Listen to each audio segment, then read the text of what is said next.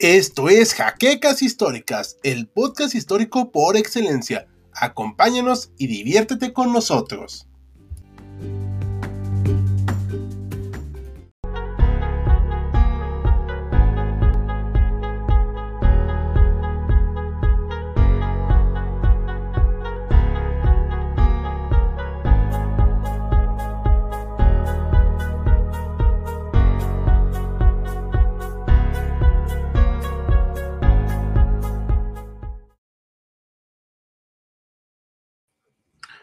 Ya estamos en vivo. Muy buenas noches, historiadores. ¿Cómo se encuentran ustedes?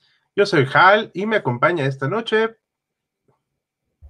Eh, Auslanda, una vez más, aquí estamos. Vamos a hablar sobre historia, vamos a hablar un poco sobre el canal. Y es un gusto a quienes se nos vayan uniendo. Muchas gracias y buena noche. Buena noche a todos. Esperemos que estén muy bien. ¿Cómo estás, Hal? Cuéntanos. Bien, traigo una playera de, que mandé a hacer hace mucho tiempo del, del sitio, por cierto. Mira nada más qué belleza. Así que fue una coincidencia un poquito. Tal vez en el futuro vendamos algunas. Vamos a hablar ahorita de los planes a futuro que tenemos. Este, esperemos que se encuentren bien todos esta noche, bastante lluviosa aquí en la Ciudad de México.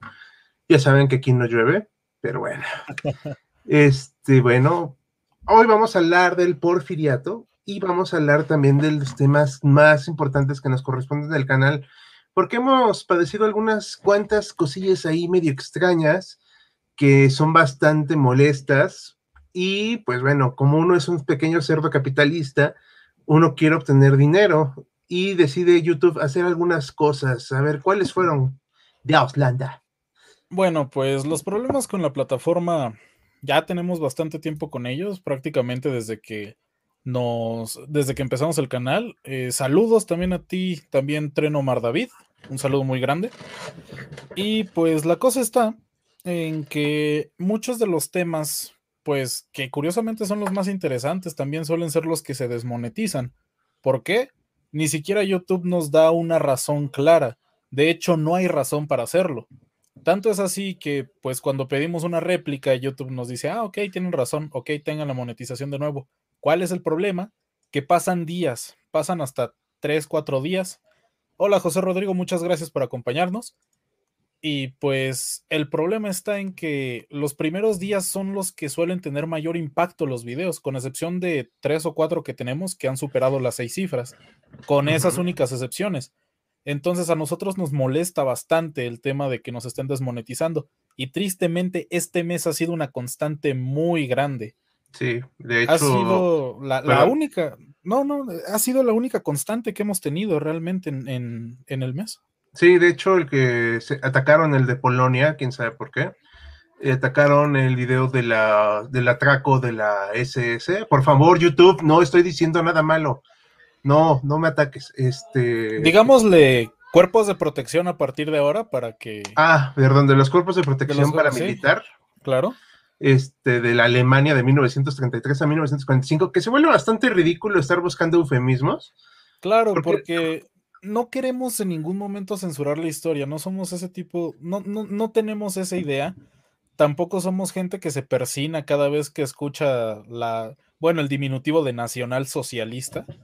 Entonces, no es la idea del canal. Y bueno, ¿qué vamos a hacer al respecto? Pues es bastante sencillo, necesitamos de su ayuda ahora más que nunca, les pedimos pues que si está dentro de sus posibilidades, eh, vean los videos que no hayan visto en el canal, o si de plano ya vieron los 115 videos que tenemos, aviéntense otro. Exacto, tenemos listas de reproducciones, tenemos videos de videojuegos, tenemos videos de historia del deporte que iremos retomando también ese proyecto, tenemos videos de algunos editores de HC los cuales algunos ya lamentablemente también se han tenido que retirar por esta situación de la monetización y de otros proyectos. También tenemos videos de, obviamente, bélicos, del sábado bélico, de Panzer, de Panzer, de arma, de armamento. Tenemos videos del podcast de Detrás de la Pluma y de la historia detrás de los este, detalles, o sea, detrás de otras cosas, ¿no? Entonces, Assassin's Creed, el himno nacional, o sea, sí, estamos bastante buscando siempre una variedad para todos ustedes.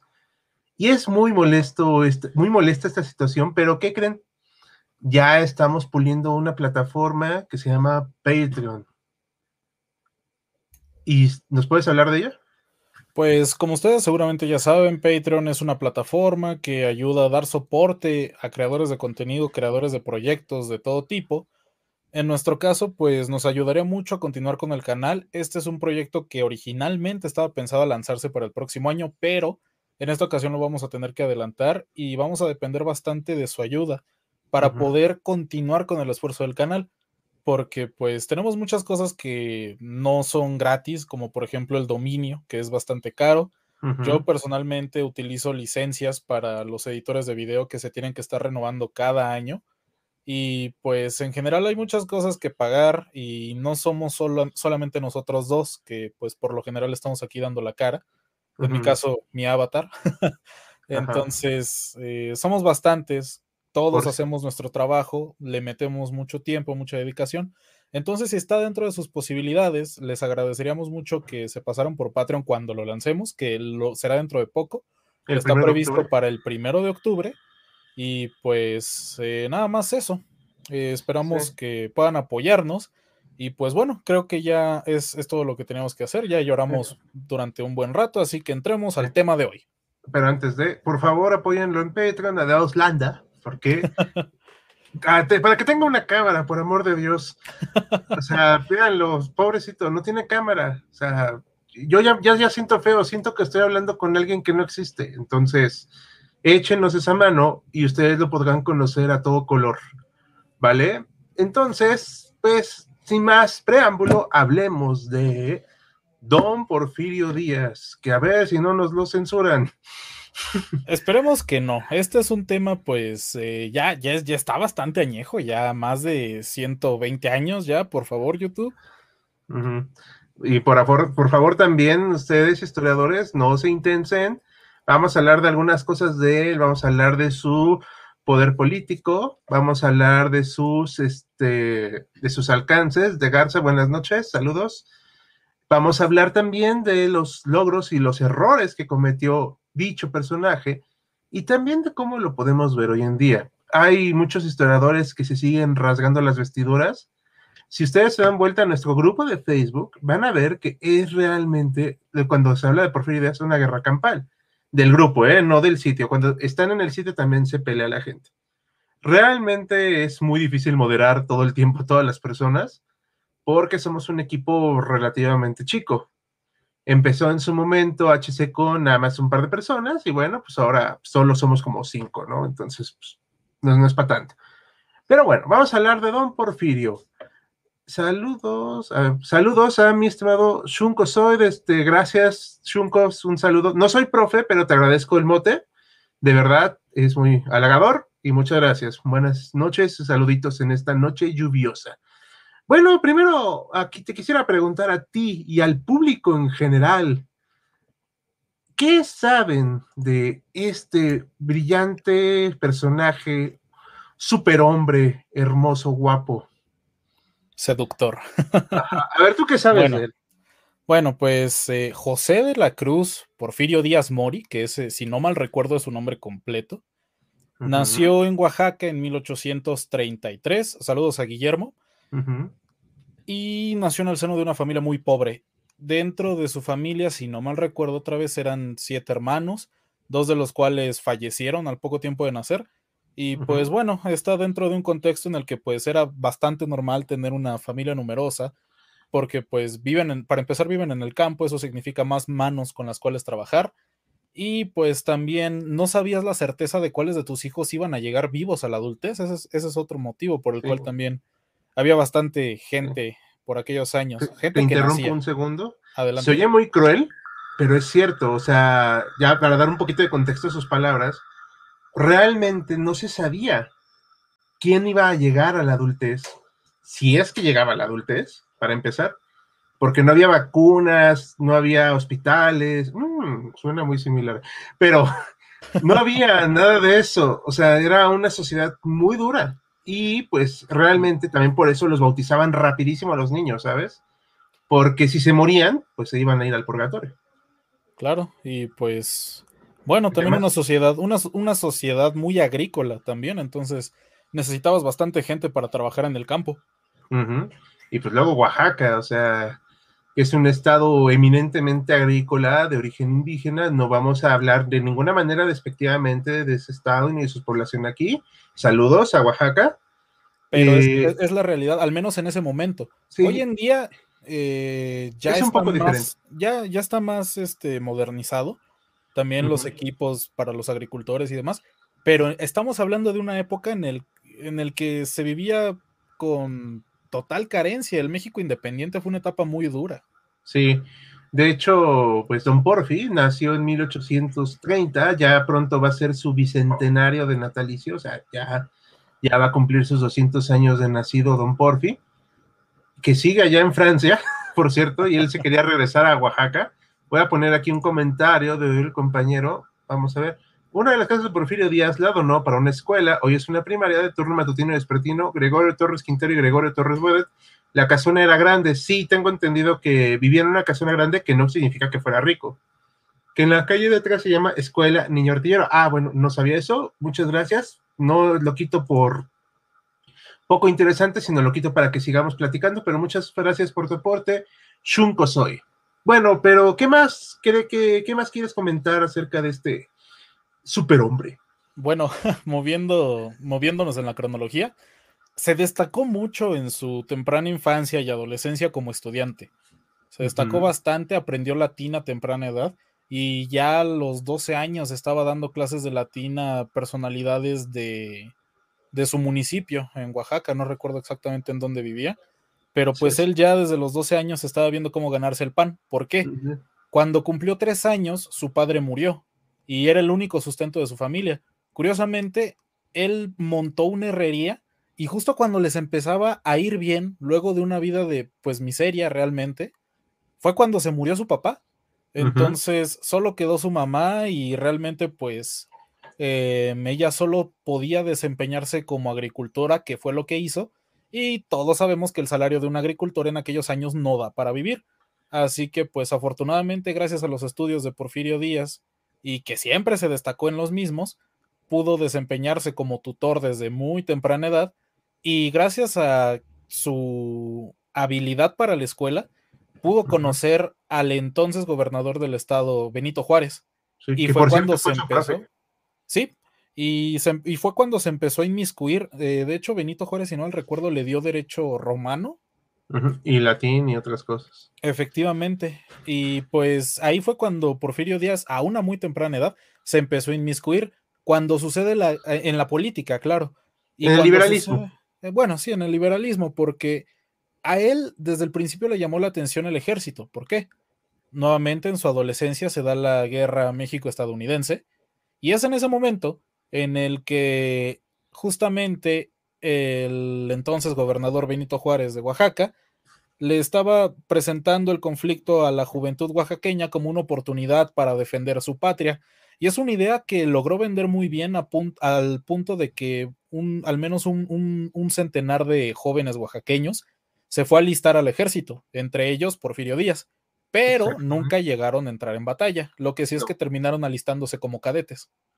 Sí, de hecho, y también un detalle curioso, bueno, ahorita vamos a dar pie a un par de comentarios que son interesantes. Bueno, primero que nada, aquí este fondo que pusiste es la batalla del 2 de abril de 1867. Efectivamente. Que es uno de los apodos de Porfirio. Sí, es la entrada a Puebla de Don Porfirio. De hecho, podemos verlo en esta parte de aquí. Sí. Ahí va por Don Porfirio. por cierto, en ese entonces los generales iban al frente de la batalla, chicos. O sea, no se quedaban detrás del escritorio. Esto es muy, muy moderno. Claro. Eh, voy a poner acá el comentario del compañero Shunko. La escuela la mandó a restaurar y tiene cenefas francesas en los salones y piezas arqueológicas, zapotecas y mayas. Sí, de hecho, Porfirio era en parte indígena, como mucha gente en el país, ¿ok? O sea, ni, ni es a favor ni en contra, ¿ok? O sea, es parte de su, de su origen. Un dato curioso es que Juárez era extremadamente liberal y muy duro, de hecho, muy, en cierto modo muy radical. Y él sí no veía necesidad alguna de seguir hablando su lengua materna, que era el zapoteco, si mal no recuerdo. Eh, sí, era zapoteco. Entonces él sí se dedicó al español, al cien y al latín y a otras lenguas. O sea, sí era un tipo de su época, de aprender. Y gran parte de eso se lo transmitió a Porfirio, nada más que Porfirio pues tuvo que ir al campo de batalla. Y aunque puedan parecer, o sea, hice hace tiempo un meme donde estaba Luke Skywalker como Porfirio Díaz y Yoda como Benito Juárez para enseñarle el liberalismo, que más o menos fue así al final. Voy a poner acá otro comentario. ¿Creen que el porfiriato fue una revolución industrial tardía en México? Ese lo vamos a contestar al final, pero la vamos a contestar al final. Pero Tagashi, no te, no te ignoro, solamente dejo al final tu pregunta, ¿vale? Sí, tuvo una infancia dura, estudió en el Instituto de Ciencias y Artes en la Facultad de Derecho, hoy la Universidad Autónoma Benito Juárez, no concluyó sus estudios porque se dio alta en el ejército desde entonces, sí.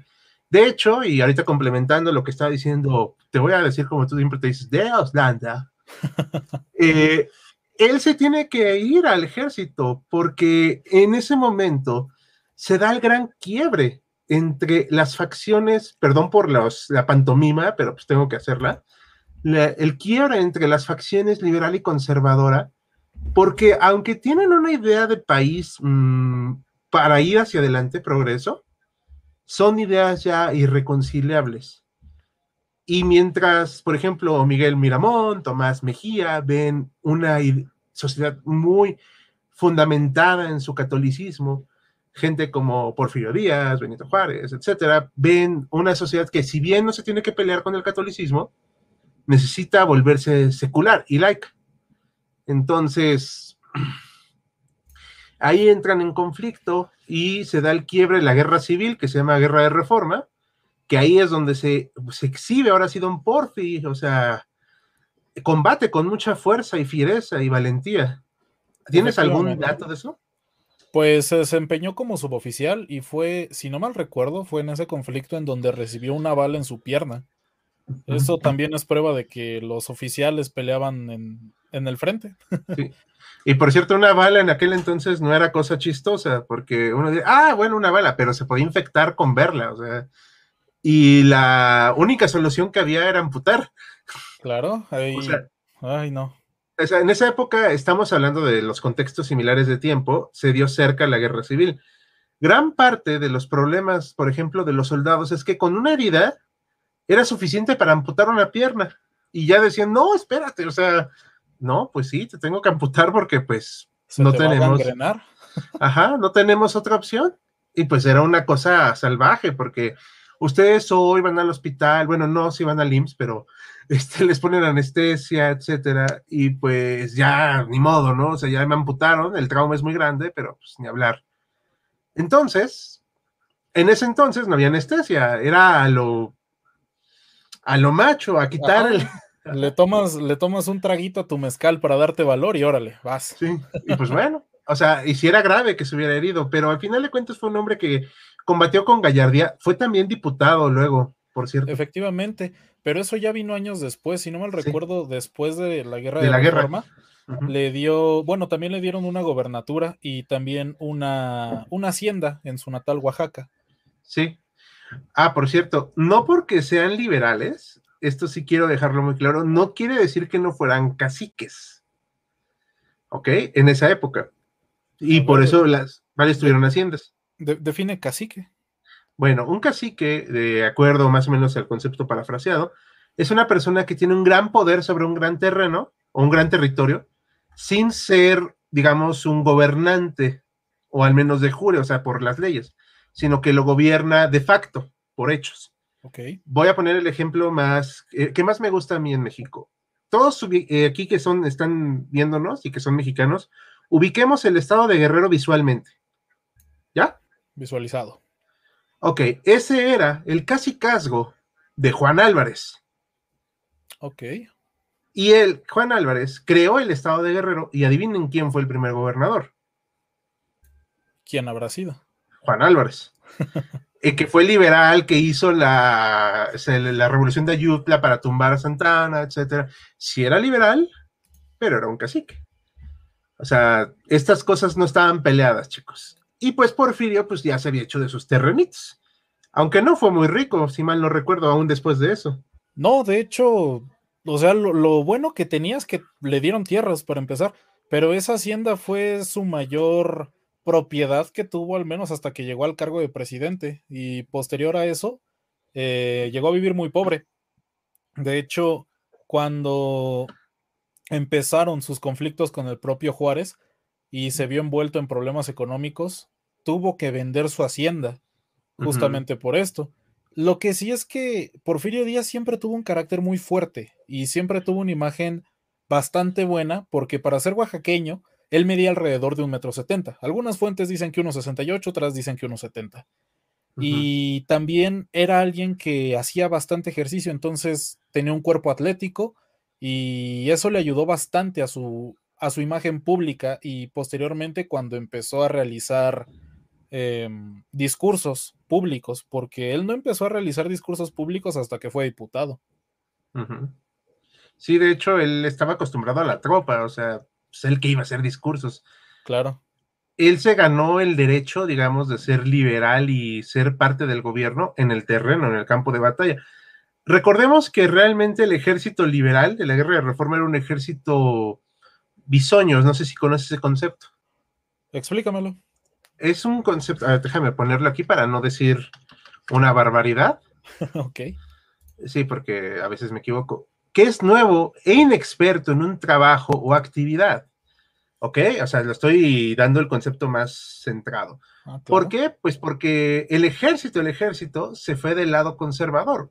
Los que habían ido a la escuela, etcétera, eran los que estaban del lado conservador y este ejército pues iba a ser acá el, pues, el que ibas a carrear, o sea, por eso había perdedores como Santos de Gollado, que era el, héroe de las derrotas o el general derrotas, que siempre que se peleaba contra un general conservador, así fuera un árbol, perdía el cuate, o sea, y pues Porfirio realmente sí, al menos era un tipo más competente, que aunque no fue a la escuela propiamente dicho, pues se forjó en el campo de batalla y al final se ganó ese derecho. Pero, ¿qué pasó después de la guerra de reforma? A ver. Bueno, pues Porfirio estuvo un tiempo viviendo con cierta estabilidad hasta que llegaron los franceses. Ah. Em, ahí fue cuando se canceló el pago a la deuda externa que se tenía con Francia, Inglaterra y España.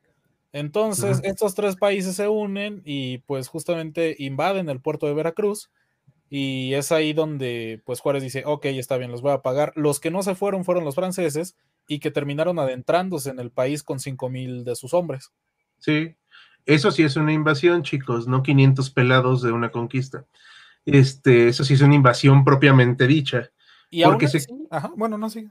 Perdón, es porque querían establecer realmente un tipo de gobierno diferente a una nación soberana que era reconocida internacionalmente en esa época, ¿eh? no, no, no lo estoy comparando ahorita, o sea, lo estoy diciendo de acuerdo a su tiempo, era reconocida internacionalmente, era reconocida jurídicamente y era como tal un país, o sea, un país hecho y derecho con todos sus bemoles, pero bueno, ahorita vamos. No, y la verdad, sí. La verdad es que Francia en esos años estaba muy bien equipada, ya estaba en el cargo de Napoleón III Tenía un ejército moderno, tenía un ejército profesional y aunque mil tropas, mil soldados era una cantidad pequeña, incluso para ese entonces, eran mil soldados bien entrenados, con una buena logística detrás, que sabían a lo que iban. No eran mil reclutas de, de, una selva sacados de Chiapas, por ejemplo, que nunca habían sostenido arma más allá de un machete. Saludos al STLN. Este, eh, sí, exacto. Exacto. De hecho, ahí fue cuando empezó a torcer, como dicen vulgarmente, la chaviza de la puerca al rabo, porque realmente qué ejército se tenía. Estaba el país en bancarrota con la guerra civil, o sea, ¿qué se tenía? Nada. No le habías podido pagar a los países extranjeros y por eso te invaden. Te invade ahora sí un ejército profesional. Ya te había invadido menos de 20 años antes un ejército profesional llamado Estados Unidos. Oh, sí. O sea, si bien Juárez, con todo y a mí, que me cae muy mal, Juárez, pero realmente hay que reconocerle que el tipo dijo, pues, de aquí somos, ¿no? O sea, no nos vamos a achicar. Armaron un ejército, quién sabe cómo. Vean la película del 5 de mayo de este Kuno Becker y otros actores. No es tan mala, tomando en cuenta que es una película mexicana y bélica aparte. O sea, sí es así como que. Wow. sí, tomando en cuenta esos detalles. Y aparte redimen la figura de Porfirio Díaz por un detalle muy importante. No sé si te sepas que realmente Porfirio Díaz en la batalla de Puebla desobedeció las órdenes de Zaragoza. No, eso la verdad lo desconoció. Sí, o sea, porque decía, no, pues espérate, espérate, y pues Porfirio estaba en la caballería. Entonces atacó la, eh, con su caballería, con sus tropas, a las fuerzas francesas, cuando ya estaba muy del lado mexicano la batalla, y pues los, este, ahora sí que fue para este, darles el puntillazo final en esa batalla. No se ganó la guerra, pero ese fue un auténtico tanque de oxígeno para la pues, muy endeble república, porque además le dio un aire de legitimidad. O sea, ya se habían puesto por fin al tú por tú, al menos con una tropa invasora. Ya no era el eh, eh, jugamos como nunca y perdimos como siempre, como en la guerra contra Estados Unidos, que Tomás Mejía, por cierto, estuvo en las batallas muy importantes de, creo que fue la de la Angostura, donde el ejército mexicano, con todo y lo inexperto que era, se batió con gallardía y nomás no pudo ganar por una mala decisión de Santana. O sea, eso fue también un problema. Entonces acá sí ya era una visión distinta. 20 años más o menos, digo, no son 20 años, pero bueno, lo vamos a resumir. Pues, punto 15 años, eran una gran diferencia de país. Ya no era un país tan, mm, pues no inofensivo, más bien tan ingenuo. Ya podían defenderse más. Eso sí, los conservadores y varias personas de Puebla ya habían arreglado la ciudad para recibir a los franceses. Y pues creo que también es importante resaltar el acto que hizo Porfirio con la caballería, porque hay que recordar que pues en esta época los caballos, si bien hoy en día uno piensa, un caballo, en ese entonces no era cualquier cosa, era una de las armas más finas que cualquier ejército podía tener porque los caballos, como animales vivos que son, requieren muchas horas de trabajo para finalmente usarlos en el campo de, batalla. Requieren entrenamiento, requieren un lugar donde dormir, requieren comida. Y la verdad es que en ese entonces, ah, y además requieren jinetes que sepan controlarlos. Entonces. Herraduras. Herraduras. Son animales caros realmente. Antes eran, si hoy son caros, antes eran mucho más caros. Entonces, creo que se entiende también que Zaragoza no haya querido usar una de sus mejores armas, como lo es la caballería en el ejército de, en un ejército de la época.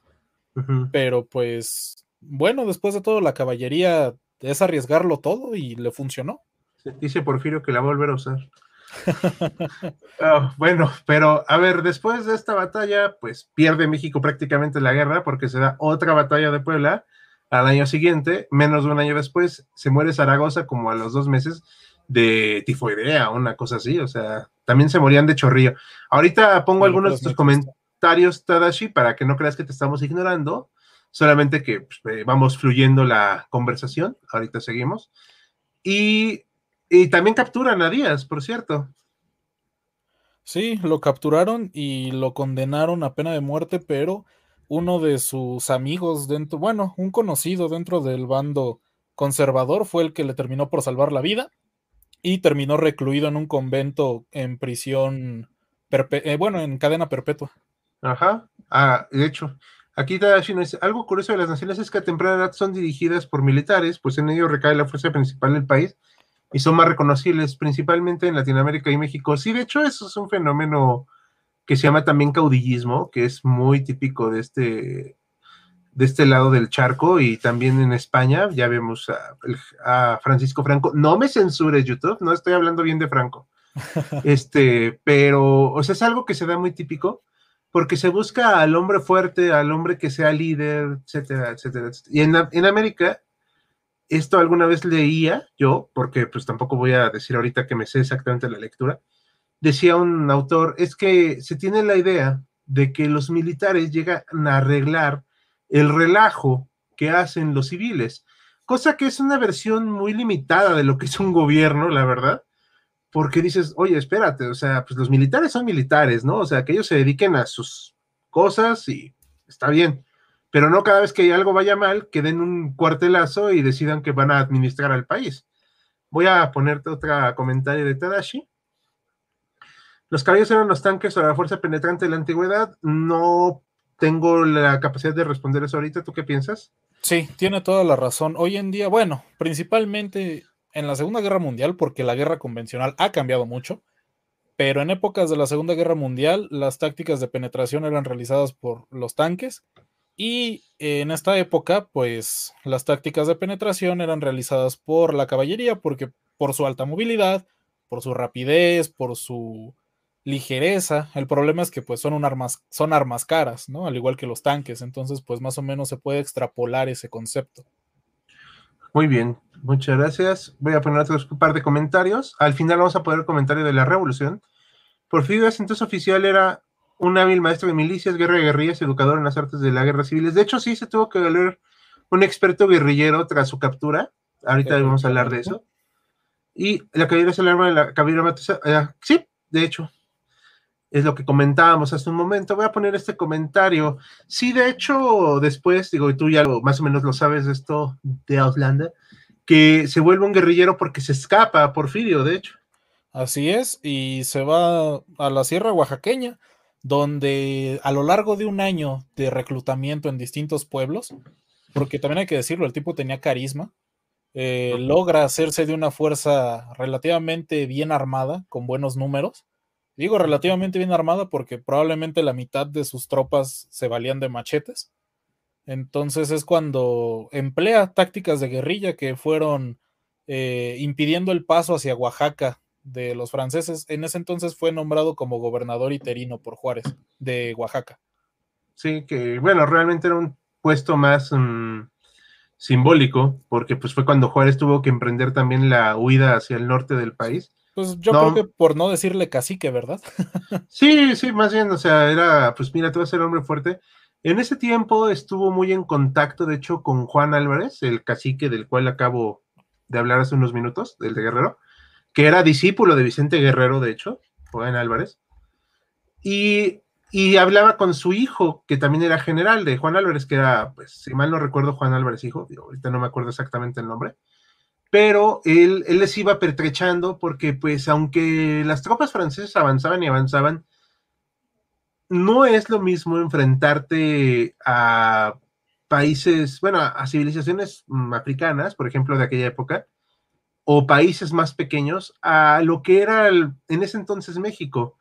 O sea, por ejemplo, cuando llegaban a Veracruz, muchos empezaban a enfermarse luego, luego, vomitaban, se les daban fiebres, etcétera, porque era muy insalubre. Entonces ya desde ahí era un problema poder controlar el país porque tus tropas ya se estaban enfermando y cada vez que conquistaban un lugar, pues eran, eh, tenía que estar la presencia militar y en cuanto se iban reconquistaba la república el lugar. No sé si me explico. Sí, sí, y es uno de los problemas que tenían las tácticas, no solo de guerrilla, sino de guerra en ese entonces. Sí, y es lo que le pasó más o menos a Napoleón I en España, porque pues, no pudo conquistar realmente el país como él quería. Pero bueno, ¿qué pasó después? Bueno, pues creo que ya todos sabemos qué pasó después. El Maximato acaba en 1860. ¿Maximato? Ah, ¿cuál Maximato? Ah, Maximiliano. sí, Maximiliano. Bueno, es que yo lo conozco como Maximato. no, bueno, ahorita hablamos de eso, pero aquí se fue el gobernador legítimo de Oaxaca, nombrado por Juárez de Zona. No, no, no, ya quisiera el señor ese hablar. No vamos a hablar mucho de ese tema, pero no, o sea, es más bien era una cuestión simbólica, ¿ok? O sea, no era. Y pese a que había un imperio que nombró otro, pues es que realmente Juárez and Friends nunca reconocieron el gobierno de Maximiliano y de hecho también Estados Unidos nunca lo reconoció. Por eso mismo Juárez se envalentonó un poco. Eh, y de hecho, eventualmente Juárez empezó a recibir armas de los estadounidenses. Sí, eso fue lo que empezó a inclinar la balanza, porque realmente las, eh, las armas de los, eh, las tropas mexicanas pues no eran las más modernas en aquel entonces. Y pues bueno, se empezó a inclinar la balanza, se acaba el segundo imperio. Yo, perdón, este, vamos a hablar de este segundo imperio rápidamente. Llega Maxi, eh, Maximiliano Habsburgo, toma la corona, gobierna un tiempo, aunque realmente gobernó más Carlota en algunos aspectos, lo que la convierte en la primera mujer gobernante de México. Eh, mm, hay muchas cosas ahí de Maximiliano que algún día podremos hablar de eso. Eh, Y al final, pues cae el segundo imperio. Y vamos a hablar rápidamente de esta batalla del 2 de abril, que por ahí tenemos un artículo muy breve de efemérides en el blog de HC, el cual habla precisamente de la batalla que, que ha sido olvidada, porque la gente de repente se les olvida que este era el último bastión francés prácticamente. Sí, y pues muy importante porque en algún momento Francia llegó a tener aquí 35 mil soldados estacionados en México.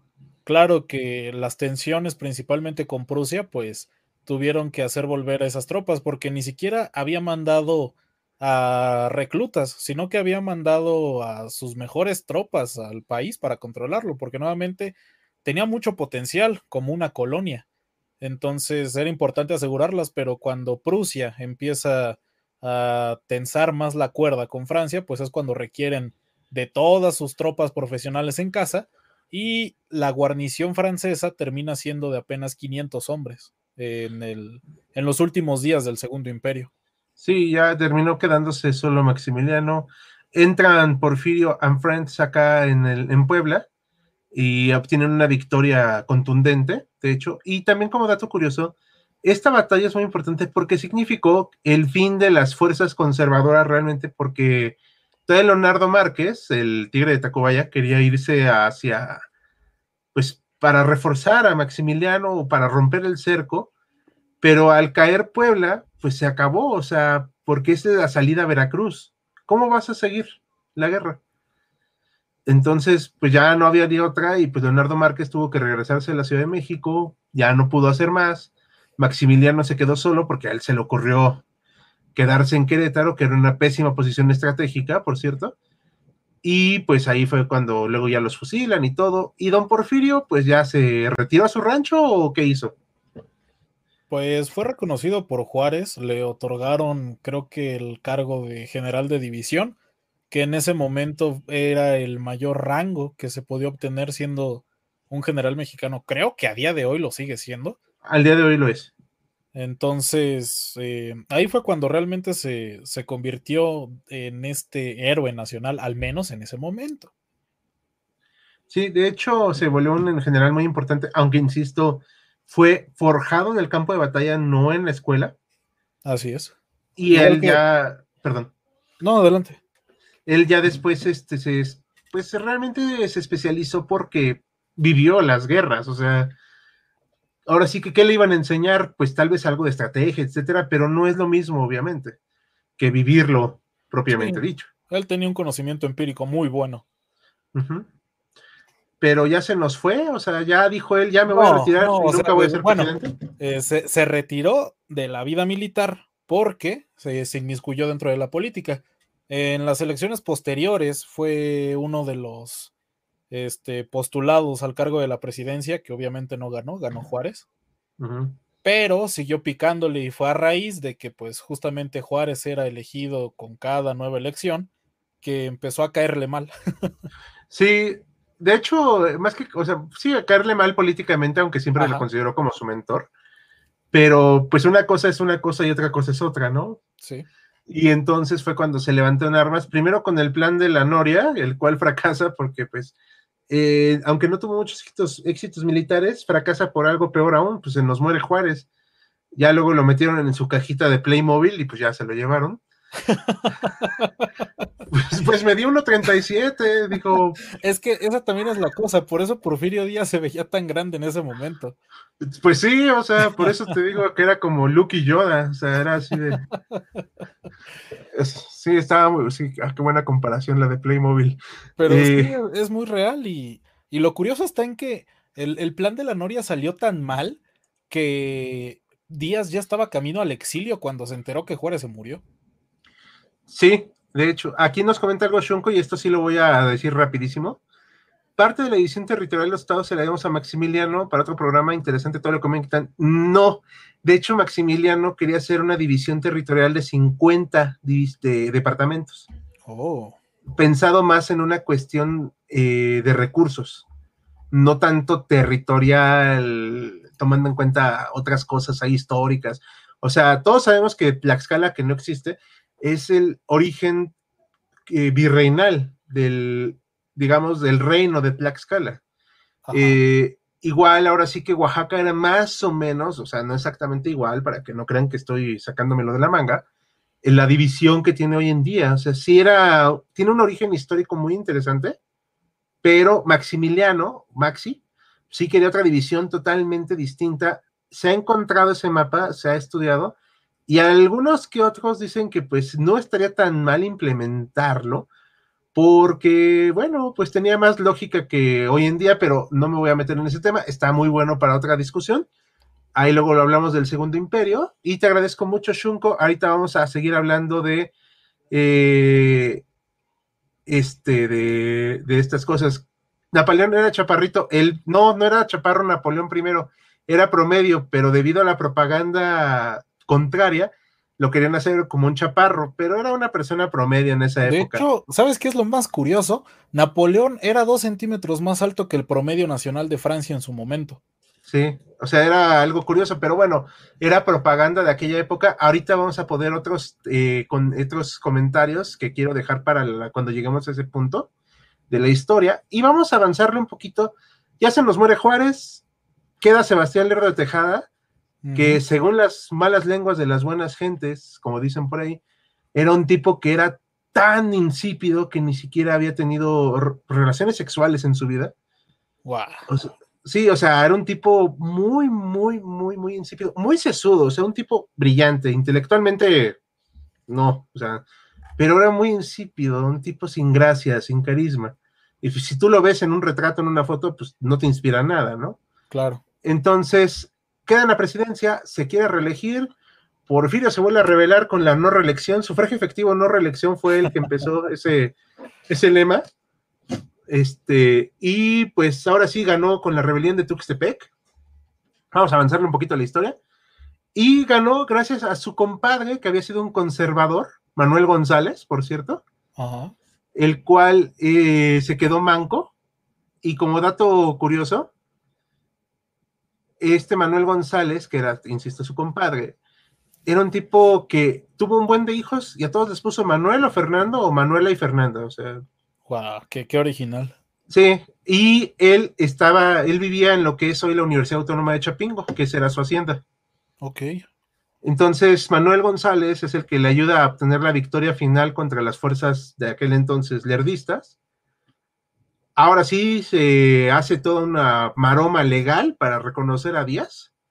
Una cosa ahí bien curiosa, o sea, todos así de que entrando en pánico, estaba un tal José María Iglesias que a nadie le importaba, porque decía, no, pues yo soy el presidente real. Ah, sí, o sea, sí, güey, ajá. Ay, perdón, se me salió el término, perdón. bueno, sí, este José María Iglesias, sí, hombre, sí, tú eres el presidente, ándale, vete a ver si ya puso la puerca.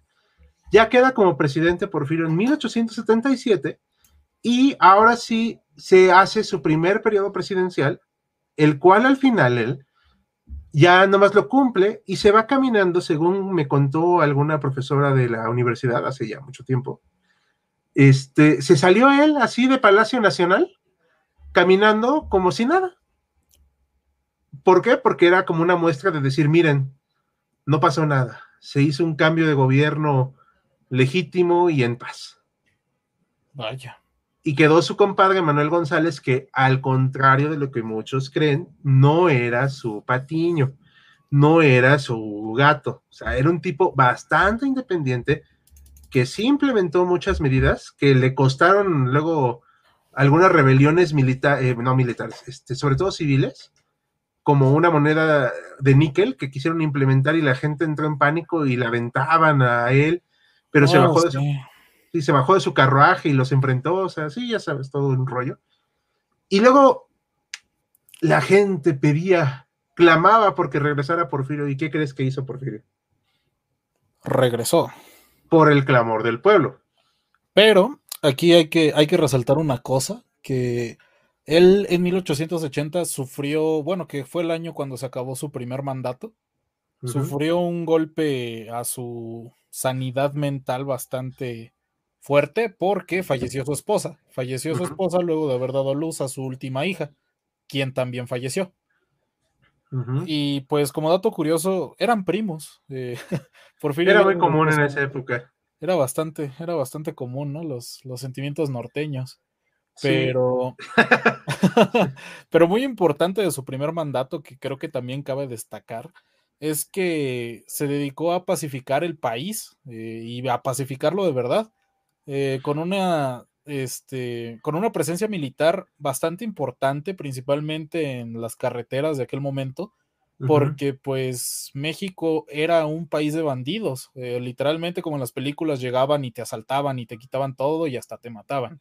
Sí, los bandidos del Río Frío habla de eso, chicos. Así es. Entonces, pues, eh, realmente hizo bien ese trabajo de pacificador. Exactamente. Y luego, que este, pues ya se nos, pero se, ahora sí que quisieron reelegir a Don Porfirio, pero no se podía, según la constitución, pero dijo, bueno, una sola vez, una reelección no inmediata. Y pues fue el magnánimo, ¿sabes? y quedó como presidente, para sorpresa de todo mundo. Y cumplió su periodo del 84 al 88. Y luego dijeron, don Porfirio, usted ha traído paz y estabilidad. Por favor, no se vaya. Y dijo, bueno, ¿quién soy yo? Pero ya no podemos reelegirnos, no de acuerdo a la constitución. Cambiamos la constitución, don Porfirio, pero no, no se vaya. Dato curioso, y esto lo sé porque estuve investigándolo en su momento para mi tesina Sí le dijeron a algunos de los este, diputados de la época dictador, pero no en el sentido peyorativo, sino como el sentido de César, de Julio César. No sé si me explico. Ah, sí, creo que sí. O sea, de que, que a veces se necesita alargar hasta la vida del dictador por el bien de la nación. Palabras más, palabras menos, así le dijeron. No estoy bromeando. Bueno, pues es que también hasta ese momento, pues presidentes fuertes a Santana también le habían pedido que no se fuera, pero pues porque más vale malo por conocido que bueno por conocer, ¿verdad?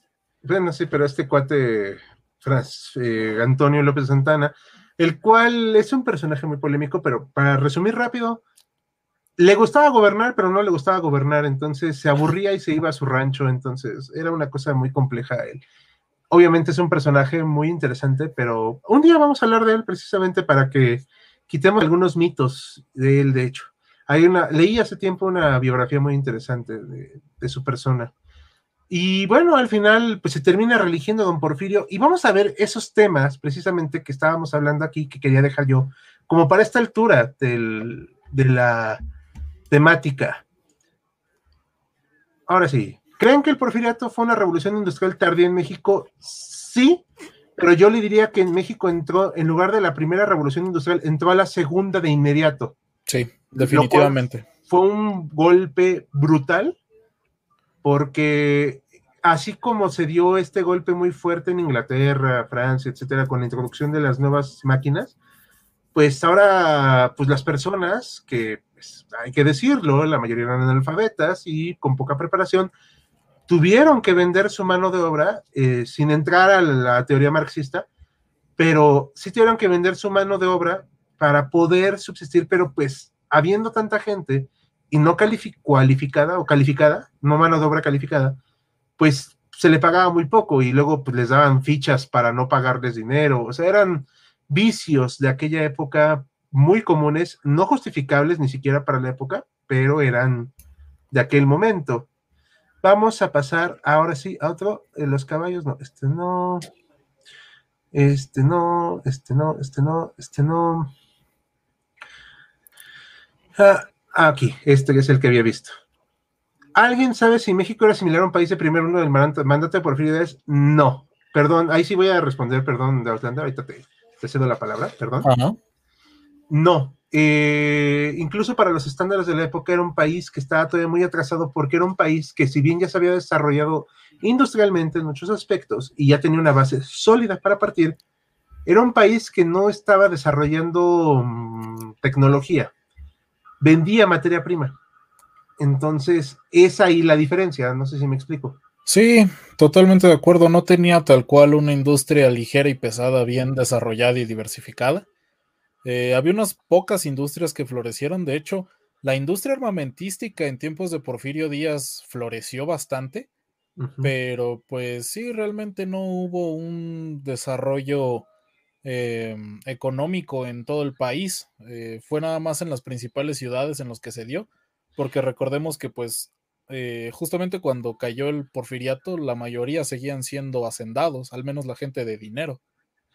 Sí, y eh, también ah, podemos expandir tu, el concepto acá. Sí, también ya había grandes industriales, por ejemplo, se desarrolló el grupo Monterrey en esa época, y los liberales de, que habían apoyado a Juárez y compañía, ya no eran solamente los liberales acá, bienhechores, bonachones y demás, ¿no?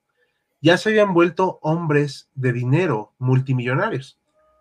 Por ejemplo, Luis Terrazas, ¿lo ubicas? No, no me suena el nombre. Bueno, a este, Luis Terrazas decía, Chihuahua soy yo. Ok.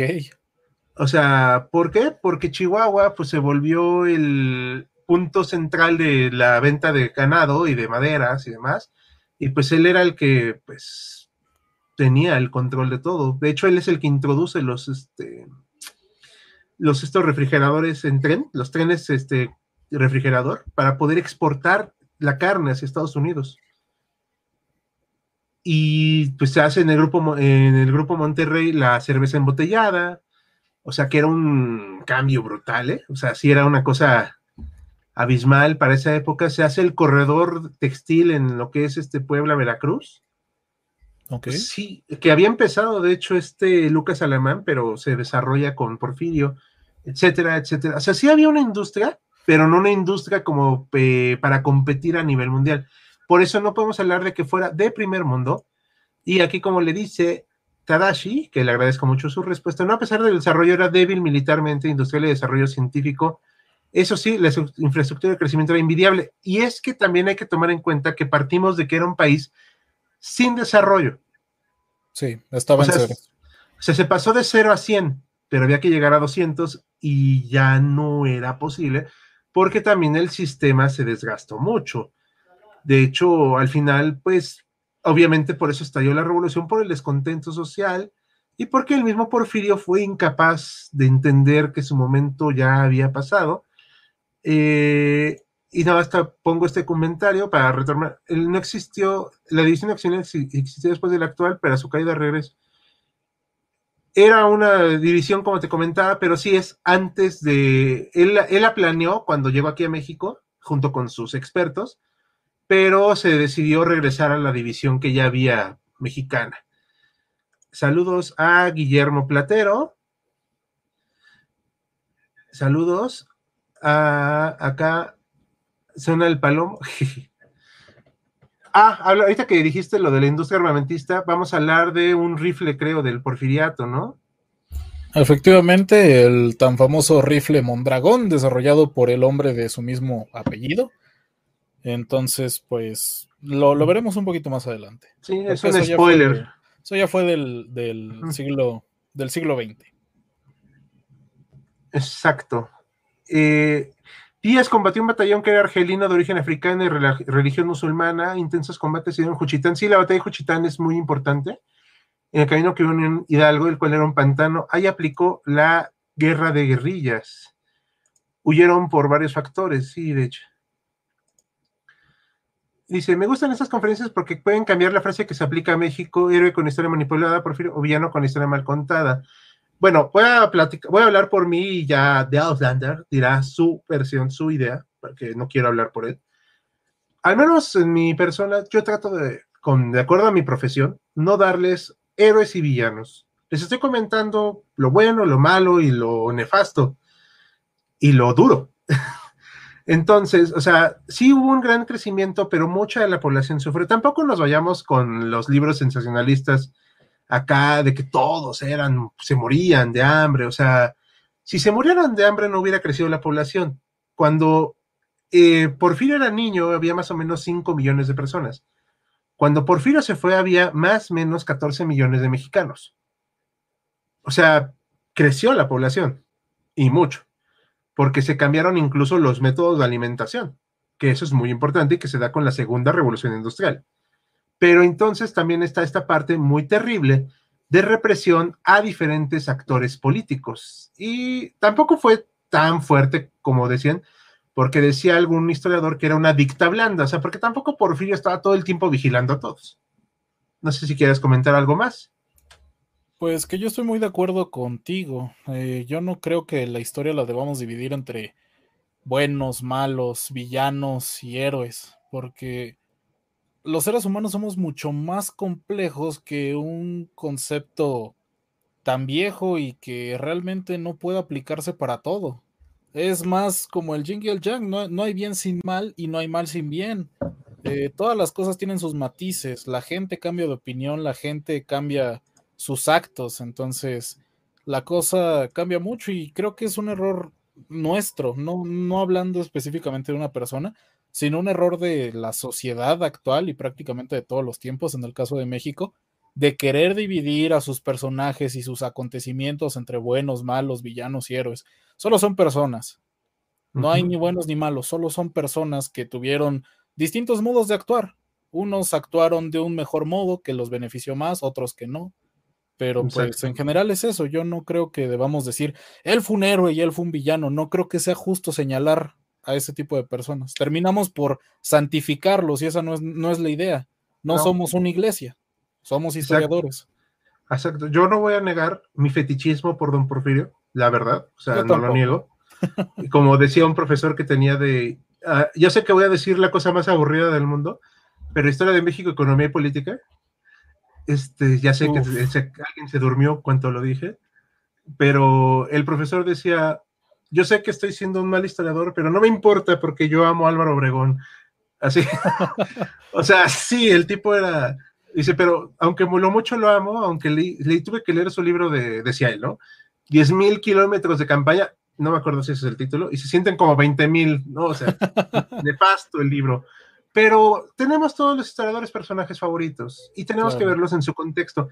Porfirio hizo cosas buenas, pacificó el país, permitió que hubiera cierta normalidad a costa también de muchas libertades. Pero también es el sistema que le dejaron, ¿eh? Es el sistema que dejó Juárez. Porque Juárez no veía con muy buenos ojos que hubiera una democracia donde todos votaran. Bueno, en ese entonces el concepto de democracia era muy diferente, ¿verdad? Sí. Hombre, hombre, para empezar, era el derecho del hombre, tal cual, ah, hombre, persona, persona masculina, y para empezar, necesitabas tierras para votar. En ese entonces era la norma. Necesitabas propiedad. Propiedad. Entonces, sí, era un pues concepto muy liberal. sí, y bueno. Sí, como detalle curioso, la constitución de 1857, a pesar de que los liberales eran muy, muy desapegados a la religión en algunos aspectos, la constitución de esa época empieza así, en el nombre de Dios. Ok. O sea que no eran tan desapegados, ¿no? Y eso también tiene que ver con Porfirio. Y tampoco era un estado laico en sí. Mm, se había vuelto laico en muchos aspectos, o sea, ya se había dejado que la iglesia interviniera en todo. Con, Porfirio trató de llevársela tranquilo, decía, mira, no te metas en mis problemas. Yo no me meto en los tuyos. Ajá. Entonces, ¿quieres hacer una obra piadosa? Haz una obra piadosa, pero no estés fregando con otras cosas. Hubo una mayor educación, hubo una mayor expansión de la, de la ciencia, se me va un poquito la señal, una disculpa. Hubo una mayor expansión ferroviaria, etcétera, aunque esto es muy cierto. La línea ferroviaria está pensada no como una línea para conectar al país, sino como comercial. No sé si me explico la gran diferencia. Sí, hay una gran diferencia entre uno y otro. No puedes ocupar los mismos trenes que utilizas para mover mercancía que para mover humanos. Sí, o sea, sí había, pero no se pensaba de ese modo, o sea, era para vender, para mover la economía. Claro. Y, por cierto, aquí también es que se fundaron ciudades, etcétera, como Torreón, todo el mundo conoce hoy Torreón. Sí, sin duda. Pues Torreón era una torre, un villorio seco y feo. Oh. Con la estación del tren se volvió una de las ciudades más prósperas de, la, de México entonces sí tuvo ese impacto brutal. Y fue un dictador, definitivamente Porfirio Díaz, fue un hombre liberal, fue un tirano en algunas cosas, otras las ignoraba. También era un tipo bastante liberal en algunas cosas, pero también era muy conservador. Al final de cuentas, era un ser humano. Como dice aquí, o sea, el humano es tan complejo como la historia misma. Exacto. Eh, creo que dice, creo que vamos a dar unos eh, de comentarios rápidos antes de hablar del, hacer el cierre. Creo que los libros de historia deberían de hablar desde un punto de vista neutral. No hay tal punto de vista neutral.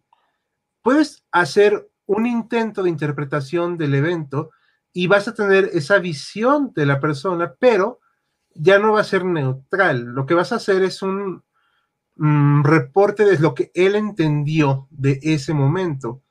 Pero vas a buscar que sea con fuentes, etcétera. No vas a llegar como Pedro Salmerón para decirle genocida, Porfirio Díaz, maldito, etcétera, porque esas son tonterías y hablan de su muy poca preparación y de su muy poca calidad como historiador sino que tienes que entenderlo, porque de hecho, aunque hubo una represión a los indígenas yaquis y mayas, que sí la hubo, digo, tampoco vamos a negarlo, pero como me decía un profesor, es que no los atacó por ser indígenas, los atacó por oponerse a su régimen, que son dos cosas muy distintas. Sí, definitivamente estoy totalmente de acuerdo. Lo que sí es que la CEP podría bajarle un poco, quitarle un poco de crema a sus tacos respecto a cómo cuenta las cosas. Pero mm. claro, hay que recordar que los libros de historia de este país tienen la función de hacerle sentir a la gente que son parte de una historia de buenos y malos, casi a manera de cómic. Entonces, pues es por eso que están tan polarizados, al menos los libros de, de estas instituciones públicas. Sí, en verdad no sé qué decir, por favor, digan algo muy interesante. Bueno, el ejército porfirista fue exhibido en Tomochic por un grupo de personas indígenas de la sierra chihuahueña, un movimiento milenarista eh, de la Santa de Cabora, y tuvieron que traer varias tropas para poder subyugar a estos rebeldes. Destruyeron literalmente el pueblo de Tomochic y al final, eh, pues se quedó exhibido el ejército y el autor de esa novela era un soldado de esa tropa llamado Heriberto Frías, el cual fue arrestado por la osadía de publicar esa novela. Wow. Ahora sí, aprendieron algo. Yo, yo tengo que añadir algo ahí para de los datos curiosos. Eh, alrededor de 1904 se crearon y se instalaron en Veracruz varias piezas de artillería colosales, una de ellas de 400 milímetros, que en ese entonces era capaz de partir un buque a la mitad y que mantuvo a raya Estados Unidos del puerto durante un buen tiempo. Y bueno, además de ese obús tan gigante de artillería, instalaron otros tantos de 200 milímetros. El puerto estaba bien defendido en ese momento. Sí, de hecho, no fue cuando, cuando llegaron los gringos en 1914, no fue un flancito llegar a tomar Veracruz, ¿eh? O sea, ya había armamento moderno, no era lo mismo de hacía casi este, 50 años antes. Y ese muro del Golfo, ese muro del Golfo de México, eh, fue, bueno, una buena parte fue construido por, por, bueno, en tiempos de Don Porfirio. Sí. Juárez entregó el istmo de Tehuantepec a Estados Unidos con el Tratado Macleano Campos. Sí, de hecho, no voy a justificar a Juárez, pero en su momento el cuate pues, estaba desesperado. O sea, no lo justifico, pero hay que entenderlo también un poquito en su contexto al presidente de un metro treinta y siete entonces, pues sí, hay que entenderlo un poquitín, aunque sí, evidentemente estaba pifiándola muy duro. Los libros, voy a leer esta última. Los libros de historia estatales mexicanos sirven para adoctrinar y provocar un nacionalismo. Sí, exacto, es lo que comentaba de Auslander, que esa es la idea de estos libros y procurar que pues, la gente diga, oh, terribles españoles, ah, malditos virreyes, etcétera. Cuando era una cuestión, miren, pronto, si las personas indígenas de aquella época no hubieran estado acostumbrados a obedecer a un tirano, como lo eran sus gobernantes, no hubiera sido tan fácil. Ni se hubieran quedado 300 años los virreyes. Y no es por nada, pero los indígenas la pasaron peor en el México independiente que en 300 años de colonia. Sí, este, sí, de hecho, y bastante. Pero bueno, este, al final esa es una cuestión ya un poquito más polémica, vamos a abordar más. Vamos a darle cierre a don Porfirio, que al final de sus años se había vuelto muy terco con el poder. Ya estaba chochito cuando ganó las elecciones de 1910 de manera, pues, un poco polémica, por no decir la palabra correcta, pues ya tenía 80 años, o sea, evidentemente ya había luchado toda su vida pero aún estaba en forma, ¿eh? eso que decías hace rato, es cierto, en Chapultepec él se levantaba a ir a la alberca, a boxear, al gimnasio, o sea, era un hombre bastante activo. Es que a ese señor le gustaba mucho el ejercicio, incluso en su etapa más pobre, eh, está escrito por él mismo, que junto a su hermano, el cual fue asesinado en Oaxaca, eh, hicieron un gimnasio en su casa, un gimnasio casero, así como ahorita hay gente que rellenamos latas gigantes con cemento y con eso hacemos pesas. Bueno, en ese momento, don Porfirio cargaba piedras y demás cosas para hacer ejercicio con ellas junto a su hermano. Y ya estamos hablando de que era un momento en el que su único descanso en el día lo utilizaba para ponerse a hacer ejercicio. Entonces, ahí, ahí tenemos un buen ejemplo, ¿no? Una vida de constante ejercicio te lleva a vivir muchos años. Sí, porque se murió hasta los 84, sobrevivió a Madero. y este sobrevivió, sobrevivió a muchas cosas, sobrevivió a una herida de bala en ese momento, que no era cualquier cosa, como bien dijiste. Sobrevivió a, por ejemplo, el estrés postraumático que seguramente tuvo, pero que nunca le fue diagnosticado en muchas de las batallas que vivió. De milagro no, no terminó matándolo una bala justamente. La guerra te desgasta en un sentido impresionante y sobrevivió a todo eso. sí, exacto. Juárez necesitaba armas como el viernes necesitaba otros, pues sí, digo, en una guerra lamentablemente necesitas armas. El problema está en que, pues, Juárez no tenía armas para empezar. Sí, si mal no recuerdo, la primera mujer médico del país fue apadrinada, no en cierto, en gran modo. Sí. En total modo fue por Porfirio de sí. De hecho, yo no voy a defender que haya habido estas divisiones. Son producto de su época. Obviamente se han ido superando y que bueno. Simplemente era algo que se creía en la época, pero bueno, al final tomó un paso adelante y pues usando su, pues ahora sí que su influencia como jefe de Estado, pues... Y también de la propia universidad que él hizo. Sí, porque, ah, pues sí, la, se funda la Universidad Nacional de México, fue un proyecto que no se pudo seguir como él hubiera querido porque pues estalló la revolución. Sí. Y, pero bueno, ni hablar, no, no sale todo siempre como queremos. A los 80 Hebreo tenía más energía que toda China. Sí, no, estaba bien denso el señor, o sea, era un tipo muy activo. Mira, toda la vida asalto de mata en la guerra, trabajando, pues el tipo estaba acostumbrado. Y como presidente ya a sus 80 ya también pues, se daba el lujo de pues, relajarse un poco. Eh, evidentemente cuando estalló la revolución, que ya no estaba él en capacidades de, de contrarrestarla, porque aunque es cierto que se hizo un gasto militar, también es cierto que él no armó tanto al ejército como se cree. Era un ejército de desfiles, no un ejército efectivo. Y se mostró precisamente cuando los, este, los revolucionarios les toman Ciudad Juárez. O sea, fue un golpe brutal y en lo cual tuvieron, ahora sí que renuncia a Juárez, digo, Díaz, perdón, y se va en el barco a, Europa y pues ahora sí que se muere en el exilio. Pero se fue a Perdón. Ah, no, yo solo iba a comentar que lo bien armado que estaba ahí en ese momento fue guardias presidenciales, que si no mal recuerdo fue su propia creación. Sí, de hecho, y pues ahí al menos ya estaba bastante eh, más eh, sensata la cosa. Yo en lo personal no soy fan de Felipe Ángeles y pues él se educó en las escuelas, en la escuela militar ya más porfirista. El, el fusil Mondragón, tremenda reliquia, insisto, vamos a hablar de él, Otto von Hammer, así que estate pendiente. Y pues al final podemos decir que Porfirio pues fue un personaje interesante, polémico, que hace poco cumplió años, porque el 15 de septiembre, el cual nos se llenó de muchos comentarios, tanto en nuestras redes se llenó de muchos comentarios su natalicio. Y pues como decía un comentario que yo me quedo por ahí con esto, decía, eh, fue tanto un dictador como un hombre ilustrado, como un revolucionario, como un eh, progresista también, porque llevó al progreso del país, también un tirano y también se volvió un dictador cuando tuvo que ser. No están peleadas las cosas con eso.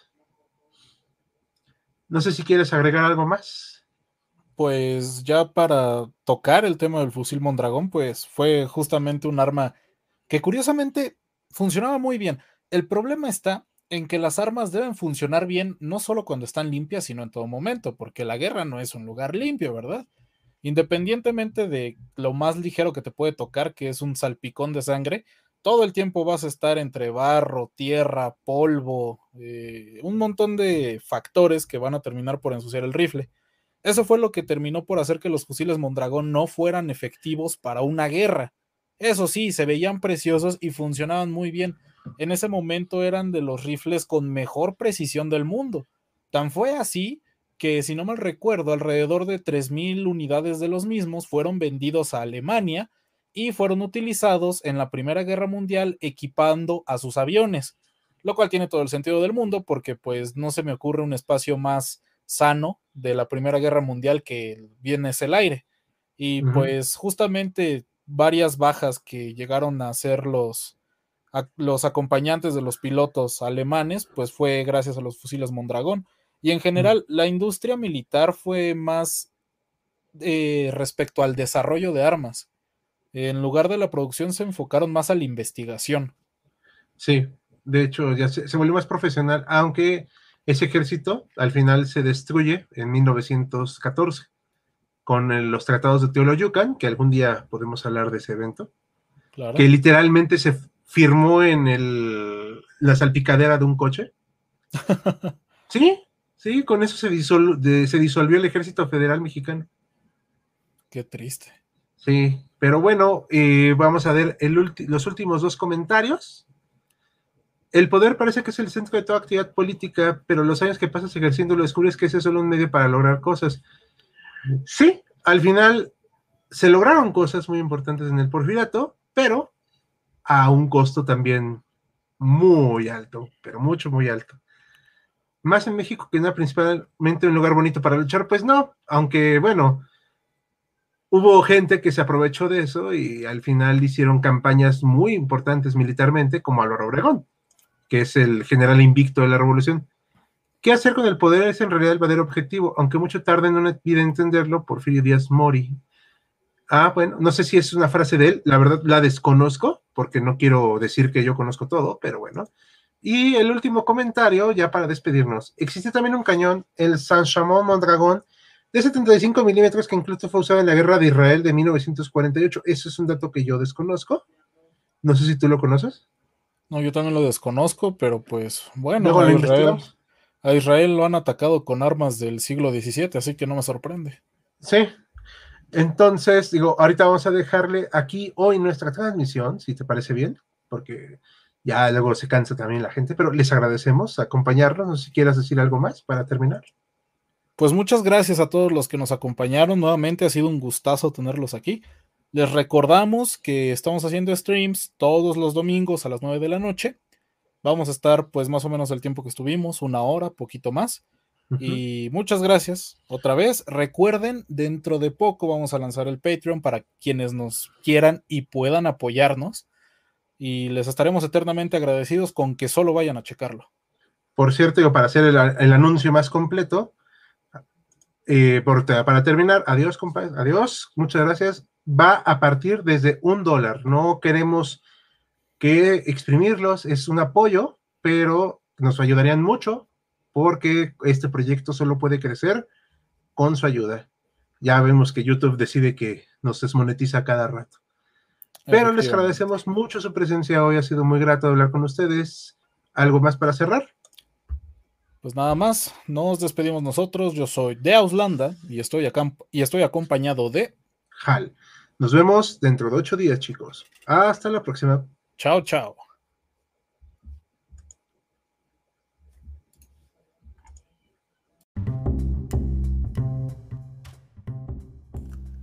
Gracias por habernos acompañado en Jaquecas Históricas, el podcast histórico por excelencia. Hasta la próxima.